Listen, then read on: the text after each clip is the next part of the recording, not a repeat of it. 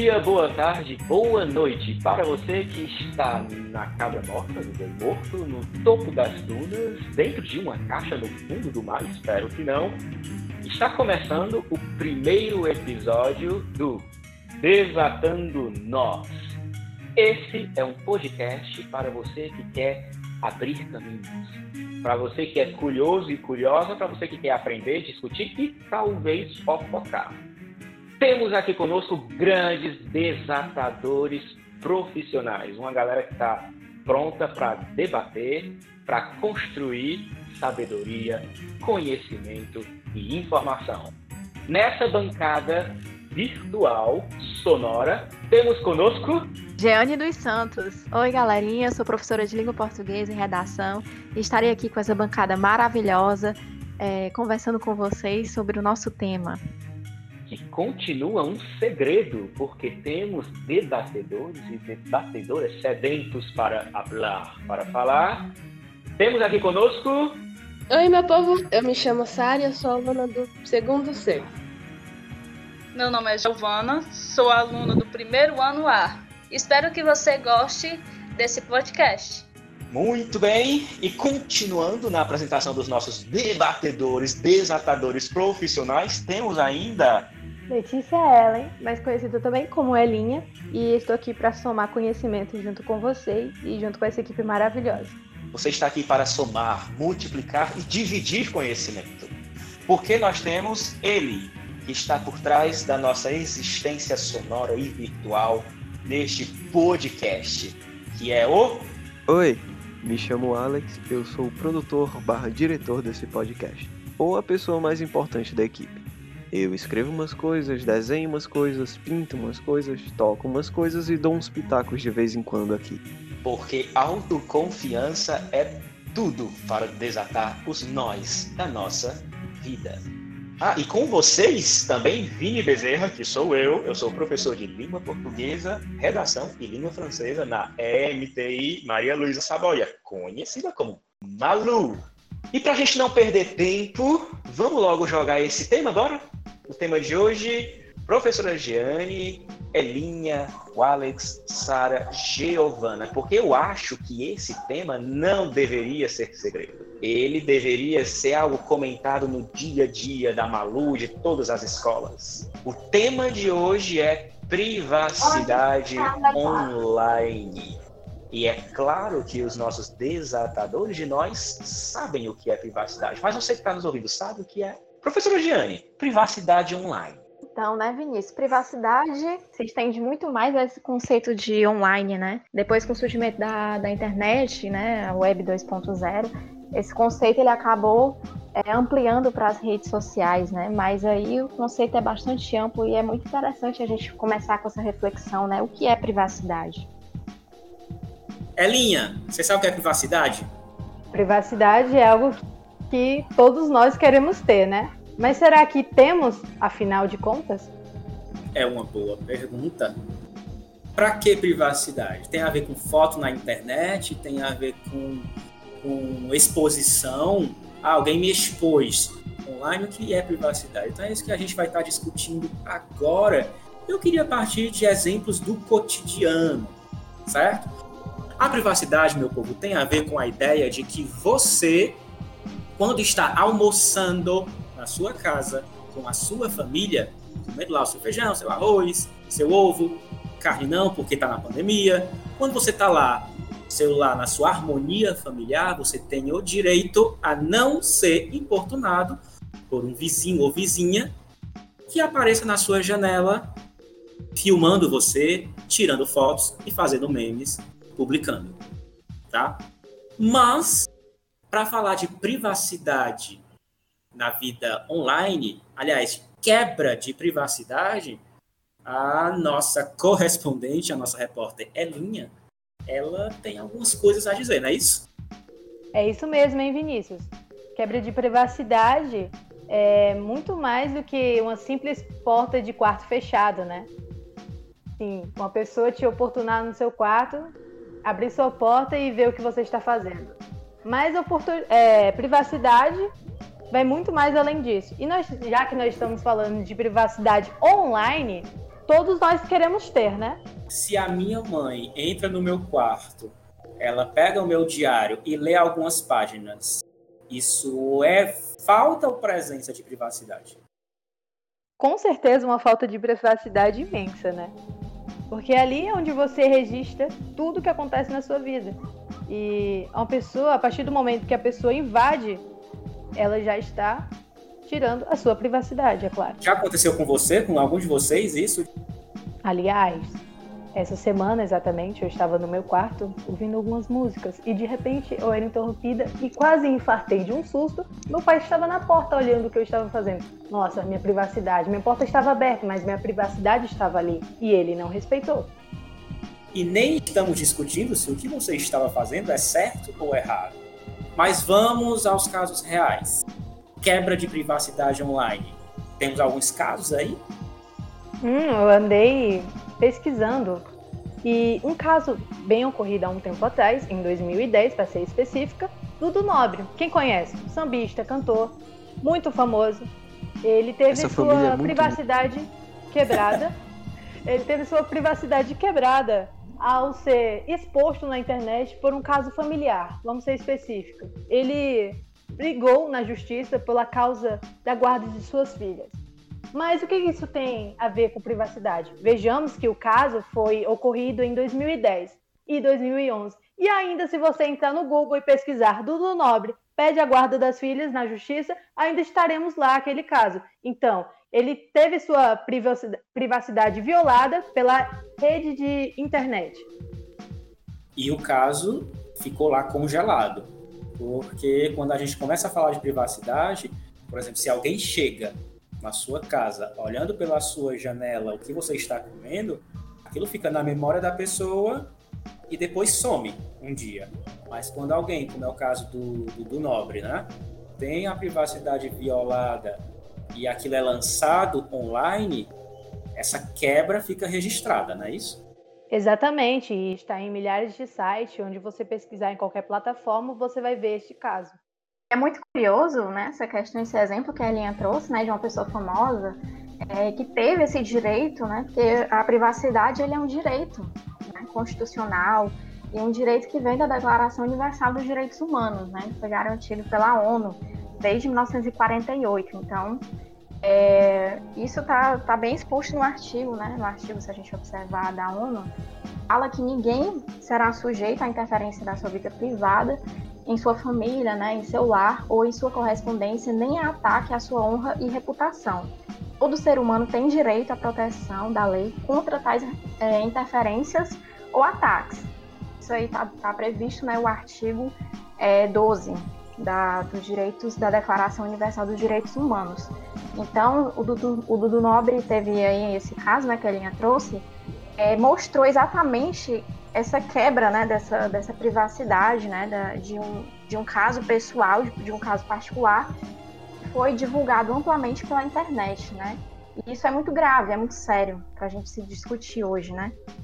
Exatamente. Quando a gente fala de privacidade, a gente não está falando só o direito a não ter uma foto publicada, é muito mais do que isso. Como a Jane colocou agora, a privacidade, o direito à privacidade, ou como alguns especialistas na área dizem, né? O direito a não aparecer ou o direito a se esconder é um direito que está na nossa Constituição, galera. É um direito que está na nossa lei. Eu, a professora Jeane, o Alex, toda a galera aqui do Desatando Nós, cada cidadão brasileiro tem direito à privacidade, tá? E isso está na nossa Constituição, no artigo 5 no inciso 10, que diz o seguinte: escuta só. São invioláveis a intimidade, a vida privada, a honra e a imagem das pessoas, assegurado o direito, olha essa parte, a indenização pelo dano material ou moral decorrente de sua violação. Esse é considerado por um cara chamado Álvaro Simeão, ele é um advogado, ele é um advogado constitucionalista e ele diz que a gente pode considerar o direito à privacidade como um direito fundamental. Da mesma forma que você tem direito a nascer, o direito a se alimentar, o direito à escola, você tem direito à privacidade. Privacidade também se relaciona à intimidade, se relaciona a uma série de coisas. O caso do Dudu Nobre é um dentre vários que a gente vai poder discutir hoje, né? Mas que tal a gente ver a opinião da galera na rua, nas ruas da nossa cidade de Paracuru? A nossa repórter Giovana, ela foi procurar saber o que vocês pensam, acham sobre privacidade. E é o que a gente vai ouvir agora. A gente vai ouvir a, as respostas né, a essas perguntas de uma das entrevistadas, a aluna Sabrina dos Santos, do terceiro ano C. Você considera um grande desafio manter seu anonimato caso se tornasse famoso? É desafiador, sim, pois a partir do momento em que a pessoa se torna famosa, perde muito em questão de privacidade. Os fãs sempre vão cobrar qualquer detalhe de satisfação do que aconteceu na sua vida, tipo o término de um namoro, quando não é dado aquela satisfação, o porquê daquele término, já é motivo de polêmica ou até de cancelamento. Você reagiria a uma crítica ou calúnia nas redes sociais?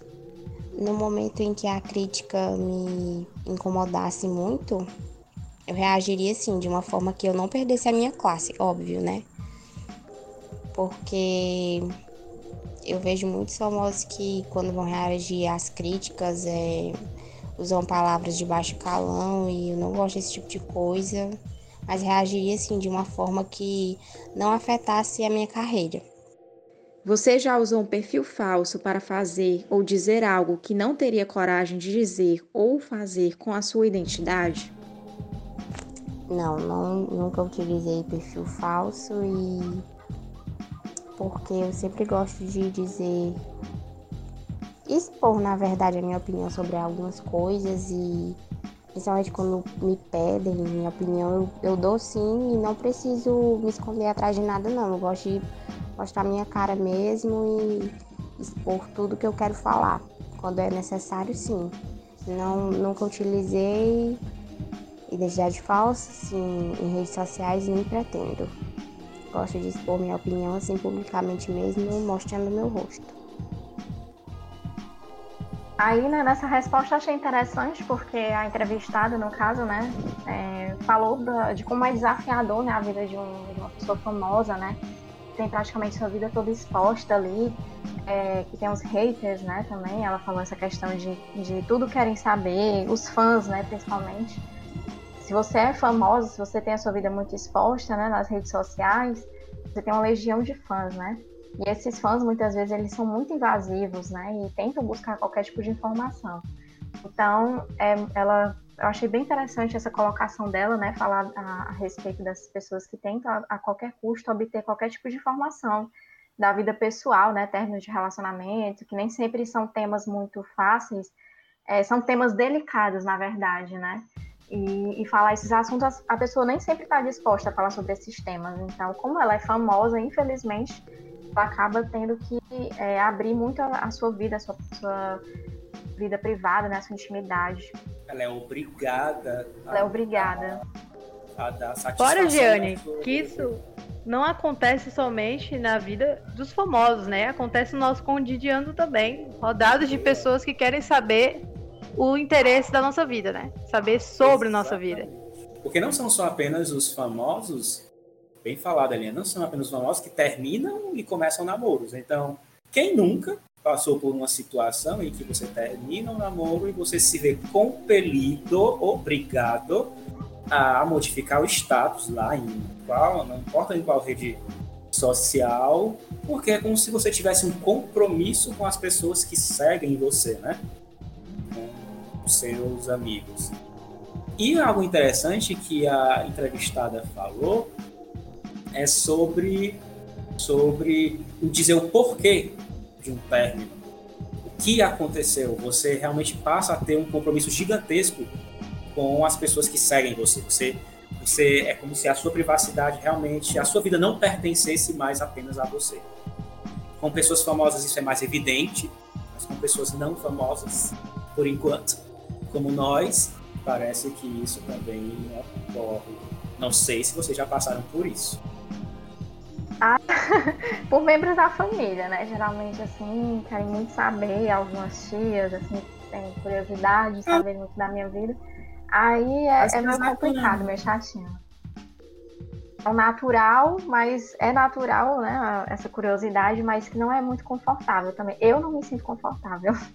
Porque antes você podia apenas dizer, não, não tenho. Só que agora a tia vai lá no Facebook e vai confirmar. Ela vai. Exatamente. Descobri que terminou, aí já veio logo uma chuva de perguntas. Ai, por quê? O que foi que aconteceu? Mas ele era tão legalzinho, por que, que não deu mais certo? Ai, nossa, tá muito chato, hein? É, ela falou sobre os famosos é, não ter classe ao ouvir críticas, né? De perguntas de, de fãs. É, simplesmente perdem a classe, né? Ao responder as perguntas. E isso a gente vê realmente. É muito comum muitos famosos realmente perder a classe e falar respostas inadequadas para alguns fãs e virar aquela polêmica, né? E aí entra a parte que ele perde totalmente a privacidade, porque a partir do momento que ele é envolvido numa polêmica, ele vira alvo de vários questionamentos, várias fotos, a qualquer coisa que ele se pronunciar, as pessoas já estão divulgando e isso é muito comum. A tentativa de se livrar da quebra de privacidade acaba causando mais quebra de privacidade. Pois é, né? E a pergunta aqui foi, no caso, direcionada é, ao entrevistado, né? Como ele reagiria, né? Como uma pessoa. E aí eu também entendi, né, Lina, no áudio, que a entrevistada diz, né, que é, ela ia responder, sim, as críticas, né? Não ia aguentar muito calada o que falariam a respeito dela, mas as respostas, né, sempre com muita classe, né, muita educação porque ela não acha muito adequado também ficar falando palavras de baixo calão, né? E, e, é muito interessante isso mesmo, é a forma como você se porta nas redes sociais, né? questão de, de manter a educação, por mais difícil que seja, né? Em alguns momentos tem, tem haters que é, falam coisas assim que pode desestabilizar uma pessoa, né? E é muito complicado, isso realmente tem que ter muito equilíbrio emocional. Esse é o desafio o desafio de manter a sanidade mental, Exatamente. o equilíbrio, a paz, respondendo a uma crítica online. Que eu acho que é uma coisa que a Sara, a nossa desatadora de nó, faria sem problemas, ou não, Sara? Eu costumo me irritar bastante por poucas coisas, mas eu nunca xingaria uma pessoa de é, online de forma que fosse ofender ela, porque eu realmente às vezes me preocupo bastante com o emocional de pessoas alheias, porque eu não gostaria que a mesma coisa acontecesse comigo. Então eu costumo pensar bastante das outras pessoas antes de tacar hate. Aquele sentimento ouro. de empatia, né? É. A empatia salva, a empatia é tudo. Eu acho que a última pergunta feita a gente poderia já, como a gente aqui desata nós e a gente é sincero e honesto, a gente poderia responder também. Quem Com aqui. Certeza, nada impede. Quem aqui nunca criou. Nunca não. Vamos reformular essa pergunta. Quem aqui já criou um perfil falso para dizer ou fazer alguma coisa online? Atira a primeira Toda pedra. A ah, quem não, atira gente. a primeira pedra, né? todo mundo já teve aquele momento que achou necessário criar um fake. Não para coisas erradas, é claro, mas um tira dúvidas, por exemplo. Por que não? Olha, eu vou tirar o meu de campo, né? Assim, já deu vontade de criar um fake, mas não cheguei a fazer de fato, não. Mas já tive curiosidade só para tirar, esclarecer algumas dúvidas, algumas questões. Mas não cheguei a fazer. Porque o fake, esse fake que a gente está falando aqui, não é exatamente o fake de um hater. Não é criar um perfil, pelo menos é essa a nossa ideia, ingênuos né, e puros. Mas a pergunta é, não, a gente não perguntou se você criou um fake para prejudicar alguém. Você criou um perfil para interagir em alguma situação que, que pedia, inclusive, o anonimato. Né? E aqui a gente já começa uma outra discussão, porque anonimato e privacidade não são exatamente a mesma coisa, não é isso?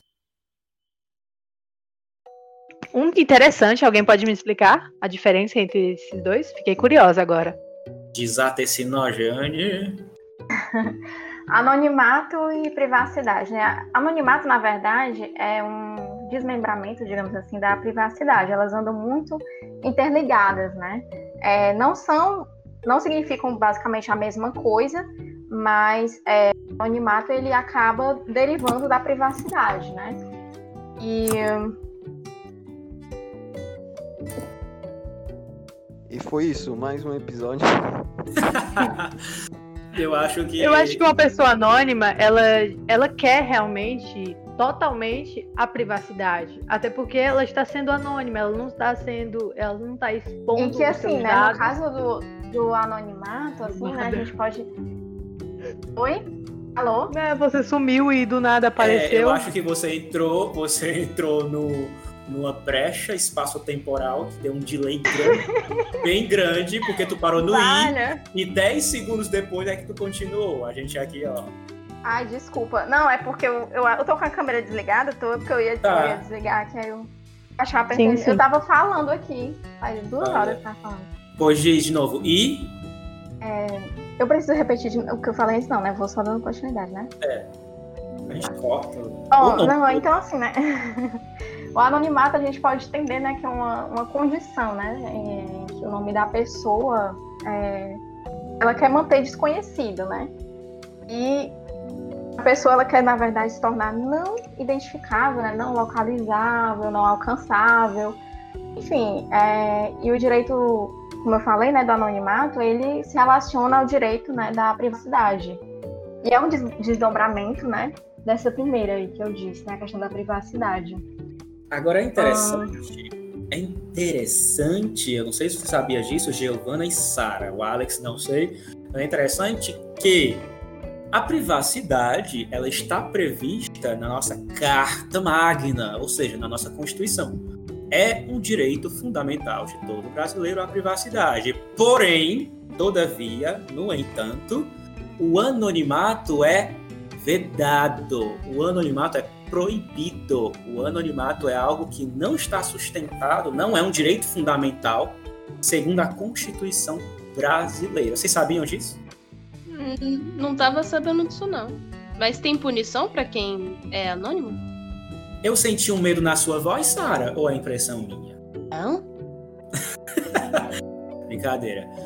Na verdade, é o seguinte: no que diz respeito às leis, na lei, vamos falar de coisa de martelo batendo ali, Privacidade é um direito e vai ser defendido e você pode processar, você pode ganhar uma grana em cima de quem prejudique você divulgando fotos suas, divulgando áudios seus, fazendo memes seus. Fica o recado para os nossos ouvintes: fazer memes de professor sem a permissão dele é ilegal, tá? Então, tudo isso gera punição automática porque você está indo contra um direito fundamental. Mas o anonimato, ele não é um direito fundamental. Então, não está previsto na nossa lei, tá? Porém, peraí que eu trouxe a minha pesca aqui, ninguém é perfeito. Apesar de não estar previsto na nossa Constituição, o anonimato, ele é sustentado no que diz respeito à internet. Ou seja, na vida real, vida física, não é legal você sair com uma máscara, encapuzado, dizendo e gritando coisas e ofendendo as pessoas, certo? Na vida online. Legal sair com a máscara. Até porque ah. estamos vivendo em tempos de pandemia, né? Importantíssimo, ah. questão de saúde, proteção. Vamos especificar de que máscara a gente está falando. Uma máscara que cura o corpo, a cabeça toda, tá? Tô falando daquela máscara que cobre o corpo todo, tipo vibe, vibe ladrão. Vibe Específica La Casa de é. Papel. Pronto, nessa vibe não rola. Esse tipo de anonimato, não. Na, na rede, o anonimato, na internet, o anonimato também é vedado legalmente. Porém, de acordo com o Marco Civil, com as últimas leis, as mais bombásticas, as mais recentes do Brasil, todos têm direito ao anonimato dos dados. Então, por exemplo, você que agora está nos ouvindo nesse seu celular, tudo o que você faz nele, eu acho que alguém vai falar sobre isso já já, tudo que você faz nele deixa um rastro. Como assim? Todo like que você dá, toda curtida que você dá, todo, todo post que você lê, a professora Giane vai falar, todo post até que você não leu, que você deixa de escrever, gera um rastro digital. Ou seja, Facebook. E lembrando que Facebook é dono do Instagram e do WhatsApp, tá? Então, por favor, vamos atualizar. Facebook sabe, Facebook, Google, Apple sabe exatamente o que você fez e o que você não fez. Ela, ela tem esse, esse rastro, certo? E essas empresas têm usado esses rastros da forma que elas quiserem. Ou seja, bem resumidamente, elas usam todas essas migalhinhas de informação que você vai deixando para ganhar dinheiro em cima de você.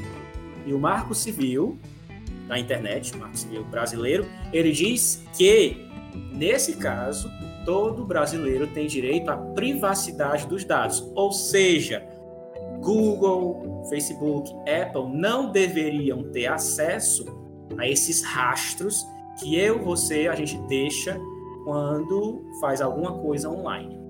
Nesse caso, anonimato e privacidade estão bem juntos. Tá? Exatamente, Vinícius. E aí, essa, essa questão da, do marco civil da internet, né? É, Para eles terem acesso aos dados, a gente precisa dar o consentimento, né?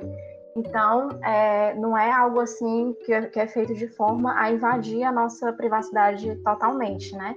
Mas, assim, o marco civil é importante, mas ele não, não corresponde a toda, é, a toda a questão, né? Que é bem complexa. E o Brasil, ele ainda está engatinhando ainda nesse, nesse processo de, de garantir, né? A, proteção dos dados, né? Da, do, dos usuários da internet. E é, com relação aos dados coletados na internet, né, muito, é muito maior quando a gente fala nessa, nessa questão de, de acesso, é, é muito mais do que a gente posta nas redes sociais, né? O que a gente acaba abrindo a nossa, a nossa vida, né? A nossa privacidade, a nossa, é, nossa intimidade né? nas redes é mais do que o que a gente posta, né? É, toda ação, como o Vinícius até comentou aí, ela gera um, um rastro, né? Tudo que você faz na, na internet, ela acaba deixando um rastro e isso vai alimentar uma base de dados, né? É, o Facebook, por exemplo, ele tem arquivo das coisas que não postamos.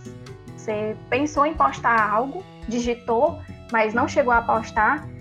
Só essa ação de você digitar já fica ali é, totalmente reservado, guardado, armazenado, ninguém sabe onde, ninguém sabe como e o que é que se, o que é que se faz né, com essas informações que a gente acaba não postando. Então, a gente não tem acesso a isso, né? É, e o que é que isso importa para essas corporações, né? Como Facebook, Instagram, essas grandes redes sociais. E, e quais são os critérios, na verdade, que elas usam para poder ter acesso a essas informações, né?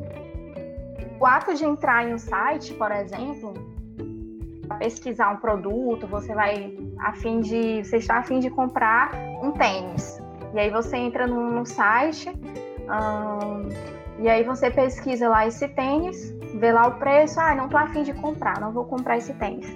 Vou dar um tempinho, ver se baixa o preço. Acontece, né, gente? Você só pesquisa lá para ter uma noção. Quem nunca? Quem nunca? Enfim, e aí você acaba entrando em outro site. E o que é que aparece lá?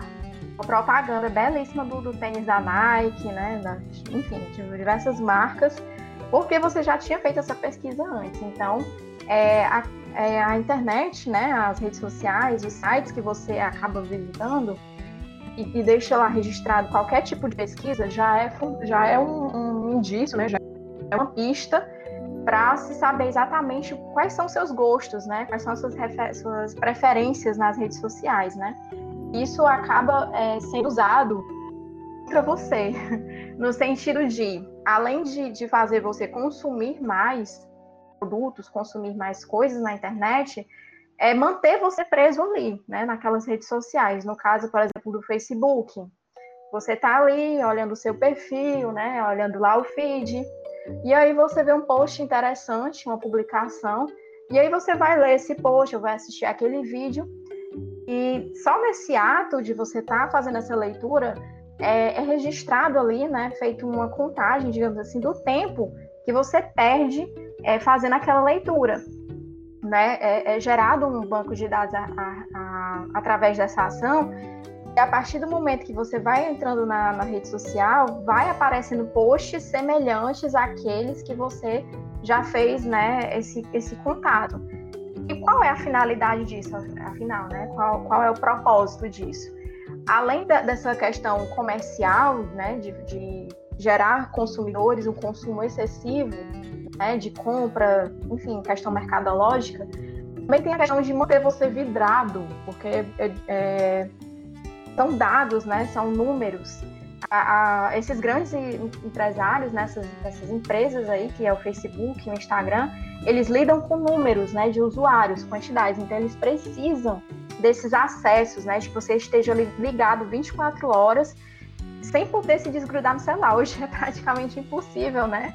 É, é, a gente viver sem o celular. A gente de vez em quando tá ali, nem que seja para olhar rapidamente, mas a gente está sempre ali atualizando alguma coisa.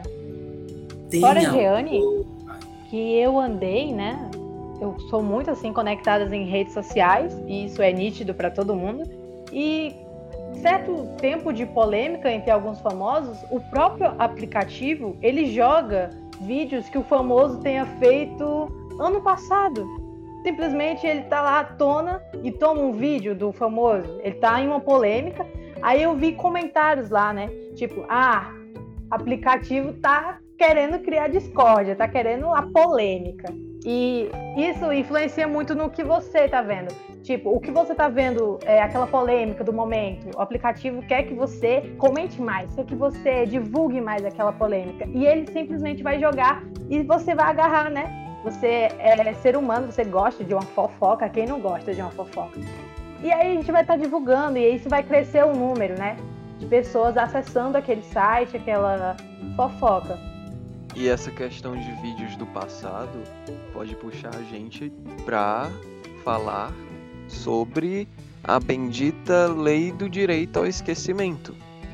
Que, contextualizando bem raso aqui, é uma lei que foi aprovada acho que em 2014 lá na União Europeia.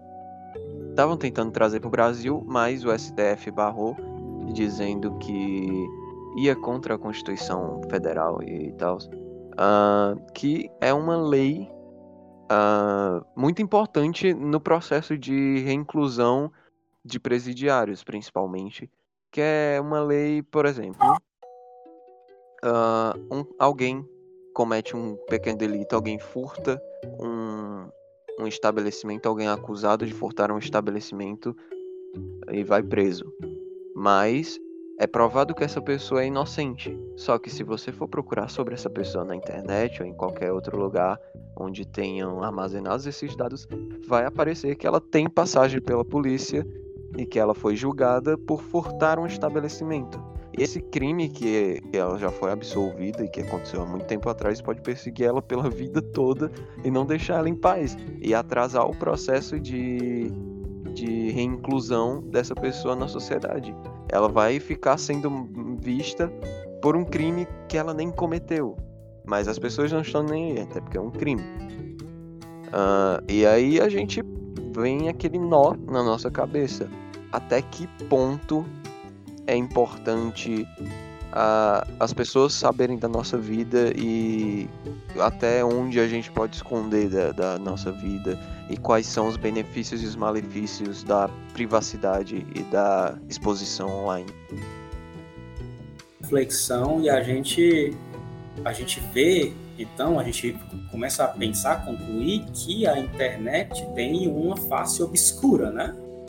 Face negra, uma face que pega o pior do ser humano, o pior que nós temos, o egoísmo, esse espírito de fofoca, essa vontade de criticar, essa facilidade de criticar, porque a gente sabe é muito mais fácil criticar do que elogiar, por exemplo. E a internet ela potencializa isso de um modo incrível. E outra coisa que me chamou muita atenção no que, em tudo que vocês falaram é a questão que talvez alguns dos nossos ouvintes estejam pensando, que é o que é que eu tenho a ver com esse papo todo de privacidade e anonimato? Eu não fiz, não faço nada de errado, eu não sou criminoso, não devo nada, para que, que eu vou querer esconder para que eu vou querer usar o meu direito à privacidade se eu não faço nada de errado? Vamos pensar juntos. Talvez... Mas será que você está confortável, né? Vamos pensar juntos, Zé. Talvez a pessoa que conheça mais você seja a sua mãe, seu pai, sua avó. Imagina, a sua mãe. Tecnicamente, normalmente, usualmente você substitui por outra pessoa, tá? A pessoa que mais conhece você é a sua mãe, certo? Ela sabe que horas você come, sabe o que você gosta de comer ou não. Ela sabe quando você nasceu, ela sabe dos seus hábitos, ela sabe que você tira meleca e come, ela sabe que você peida tal hora do dia. Ela sabe de vários detalhes sórdidos da sua vida. É constrangedor que a sua mãe saiba disso tudo? Claro que é.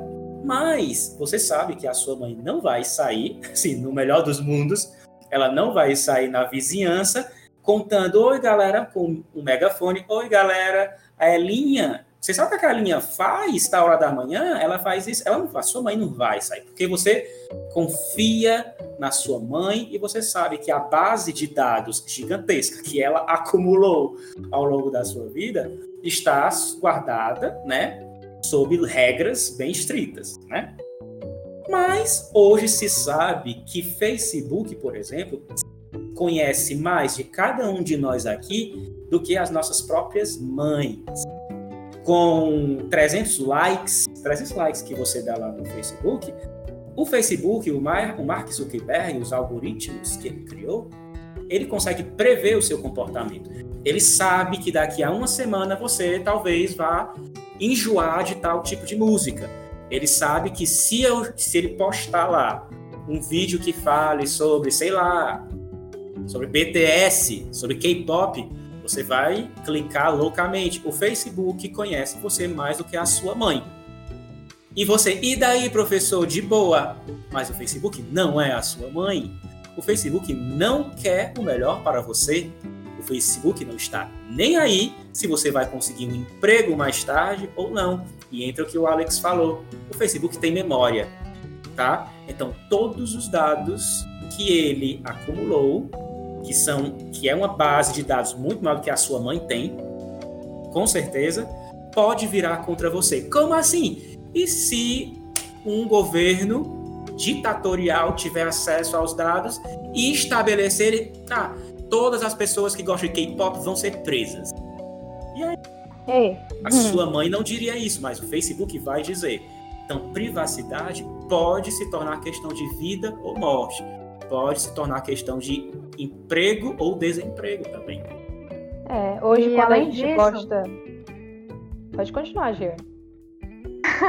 Não, só complementando aí o que o Vinícius comentou, né? Além disso, um, outra, um outro aspecto negativo das redes sociais também é a questão da formação das bolhas, né? É, você, como eu falei, né? Você basta você acessar algumas vezes o YouTube e colocar lá a sua música preferida e ele já vai entender mais ou menos qual é o universo de músicas que você costuma ouvir, né? Quais são os estilos musicais, os cantores.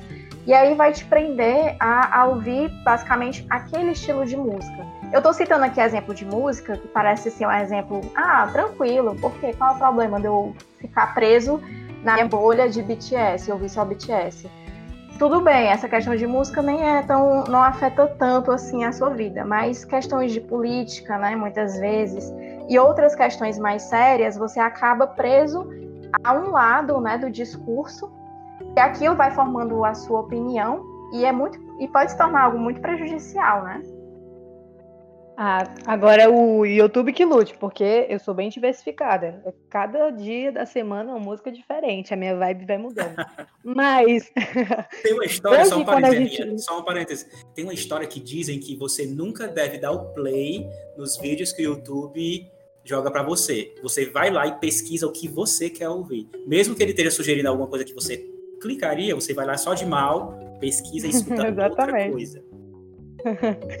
e hoje, né, quando a gente posta algo na internet, ela, a coisa ganha proporção, né? Que você sabe mais ou menos onde vai parar, você não sabe. É, não tem mais aquela marcha ré. É, e é possível que você já tenha lançado informações sensíveis sobre você e, sem querer, em algum momento, essas informações podem se voltar contra você, né? É, a gente vê que o Facebook ele sempre tem aquela dinâmica de estar tá relembrando o passado.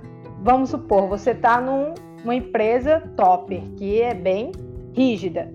Aí você simplesmente esquece que está naquela empresa rígida e publica uma foto de uns cinco anos atrás, você enchendo a cara, bebendo e tal. Aquela, aquele perfil, a pessoa vai olhar e vai dizer: Ah, essa pessoa que eu contratei, realmente, essa pessoa é irresponsável.